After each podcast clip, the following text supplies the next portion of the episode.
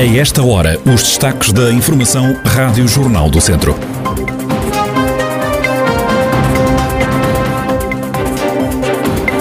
O Museu Nacional Grão Vasco vai ser requalificado, anúncio feito por António Costa na apresentação de João Azevedo como candidato do PS à Câmara de Viseu, numa sessão onde choveram críticas ao PSD.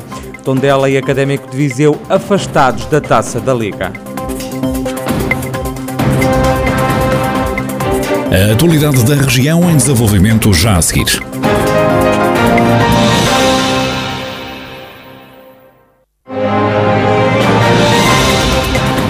Noticiário Rádio Jornal do Centro, edição de Ricardo Ferreira.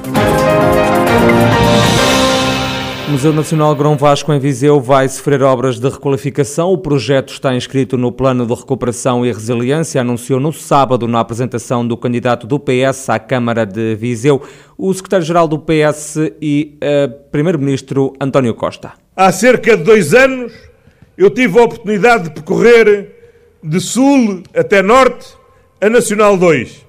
E nessa visita de Nacional 2 fiz uma paragem aqui em Viseu e tive a oportunidade de visitar com João Azevedo, precisamente, o Museu Grão Vasco. E de ouvir as queixas da diretora sobre o estado de conservação do museu e da necessidade da sua intervenção. Às vezes posso parecer distraído, mas raras vezes me distraio. E raras vezes me esqueço daquilo que ouço. E por isso, quando foi agora necessário desenhar este plano, eu não me esqueci que havia Viseu, que havia o Museu Grão Vasco e que é necessário requalificar esse museu. António Costa elogiou também a escolha de João Azevedo como candidato do Partido Socialista à autarquia viziense. E não há nenhuma razão para ter vergonha de dizer que foi Presidente da Câmara de Mangualde, porque foi um grande Presidente da Câmara de Mangualde. E esse é um excelente cartão de visita. Porque o João Azevedo não cai de paraquedas, o João Azevedo vem com provas dadas.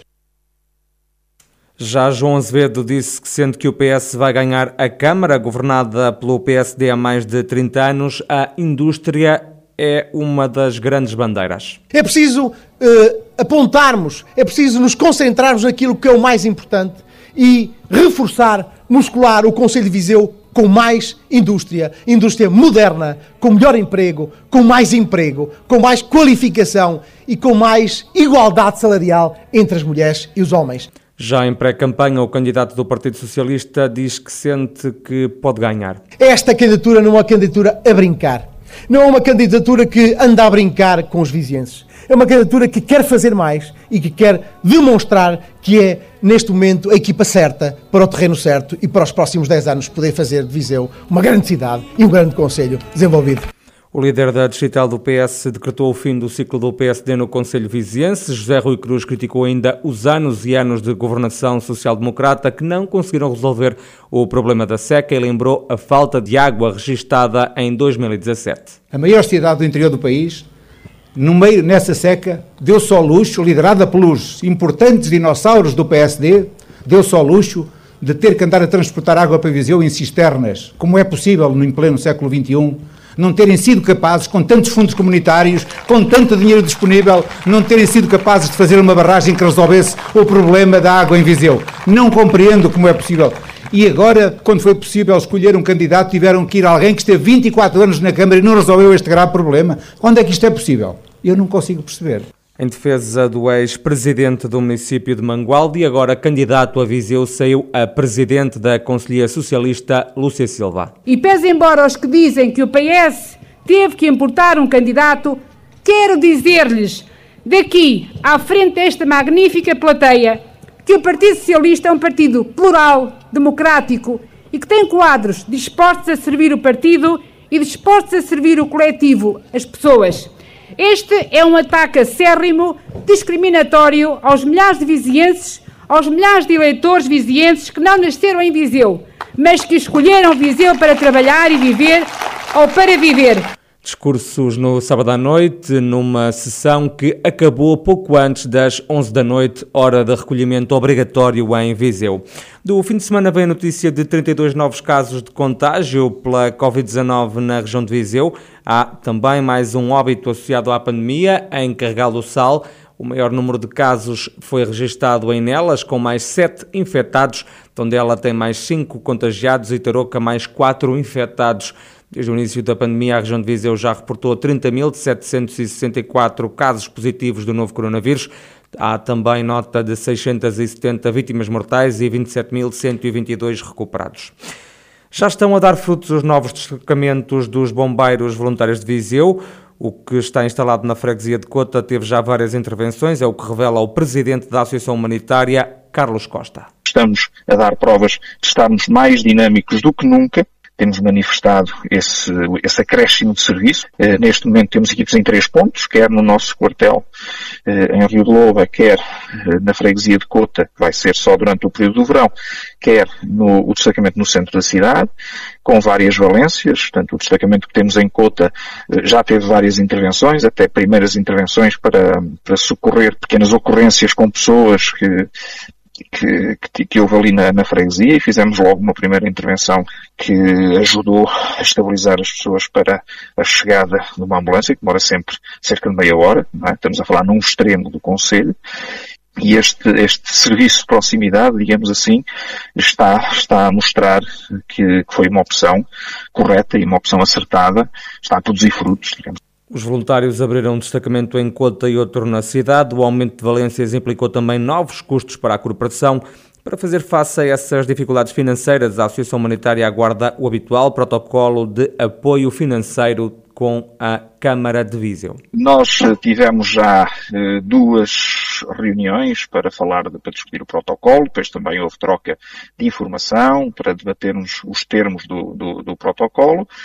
Eh, tivemos uma última reunião na semana passada para, para afinar o texto, eh, o texto final, que à partida eh, já reúne consenso e perspectiva-se para estes dias a assinatura do, do protocolo e a concretização também, naturalmente, não é? Porque a nossa parte já está feita ou quase feita, não é? Já vamos a meio do ano e o nosso trabalho não parou nem um momento. Eh, e a autarquia, com certeza, também nos quer apoiar e vai nos apoiar, como, como é costume.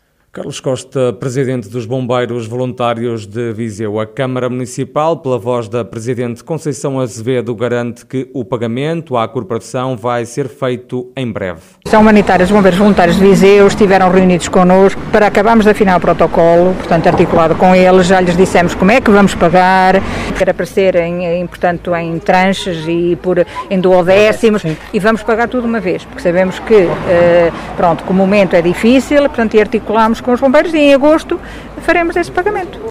Conceição Azevedo, presidente do município de Viseu, a garantir que em agosto vai ser pago o apoio financeiro aos bombeiros voluntários do Conselho.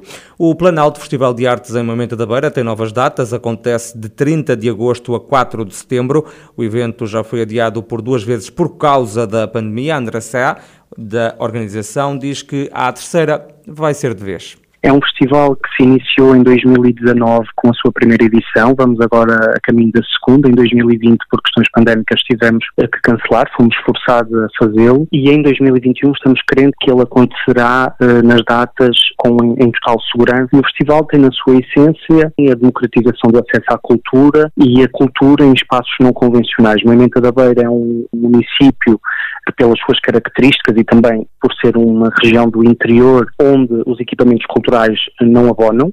Somos obrigados a ocupar espaços não convencionais, onde o público poderá deambular durante os seis dias de programação por diversas atividades. São 31 atividades nesta edição de 2021, respondendo a uma programação acima das 80 horas durante a semana do festival. Estão previstas então muitas horas de programação em várias áreas artísticas. É uma programação multidisciplinar que flui entre a dança, o teatro, a música, o cinema, as artes plásticas e visuais, a performance. Temos uma série de programação do serviço educativo no programa Nebulina, que é um programa de participação artística e de mediação cultural, onde fazemos uma ativação no território eh, entre associações culturais, associações de solidariedade, lares de idade, casas do povo, infantários e, portanto, onde conseguimos conseguimos programar uma série de atividades e de fazermos uma estratégia de programação cultural pensada para este território em específico, uma programação que é ela contemporânea, digamos assim, mas que dialoga com aquilo que são as culturas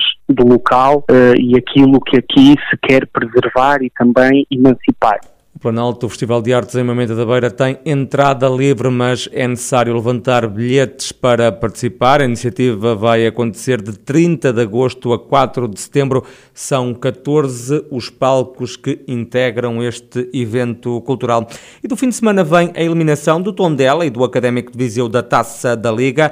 No sábado de manhã, jogar em casa, a formação tondelense perdeu por 1-0 com o Gil Vicente. O único gol da partida foi apontado por Vítor Carvalho. Já já o Académico de Viseu foi afastado da competição a perder por 4-1 com o Casa Pia. O único golo dos academistas foi apontado por Paul Ayongo. A segunda ronda da Taça da Liga já não vai contar com a presença de equipas do Distrito de Viseu.